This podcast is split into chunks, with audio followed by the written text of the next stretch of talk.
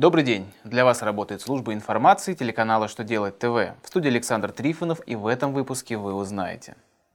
Нужен ли авансовый счет фактура при покупке товаров для дальнейшего экспорта? Нужно ли при каждой сделке разрешение арендодателя на субаренду, если его согласие оговаривается в договоре? Сколько госуслуг можно получить по месту обращения? Итак, о самом главном по порядку.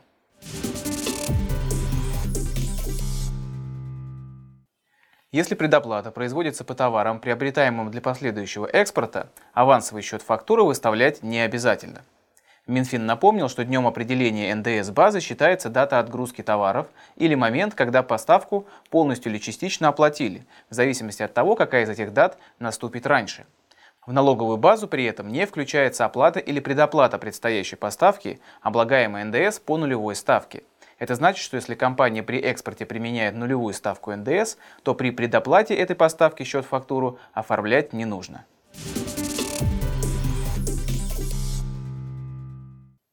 Если субаренда предусматривается договором, то обращаться к арендодателю по каждой сделке не нужно. Арендодатель в одностороннем порядке отозвал согласие на субаренду, предусмотренное в отдельном пункте договора. По мнению окружного суда, арендодатель был вправе это сделать, потому что предусмотренное в договоре условие можно считать предварительным согласием, которое арендодатель может отозвать по своему усмотрению. Верховный суд России не согласился с такой позицией, поскольку согласие на субаренду выделено в отдельном условии договора, изменяется оно в том же порядке, что и другие условия договора. Основываясь на этой позиции суда, можно сделать вывод, что если в договоре аренды есть согласие арендодателя на субаренду, то арендатор не должен по каждой сделке обращаться к арендодателю за согласием.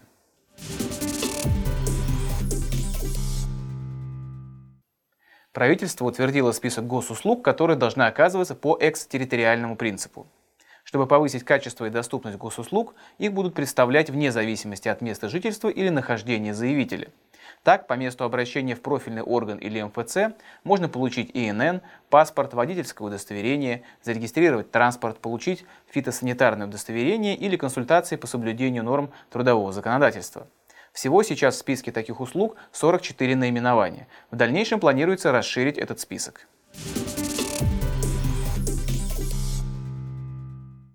На этом у меня вся информация. Я благодарю вас за внимание и до новых встреч.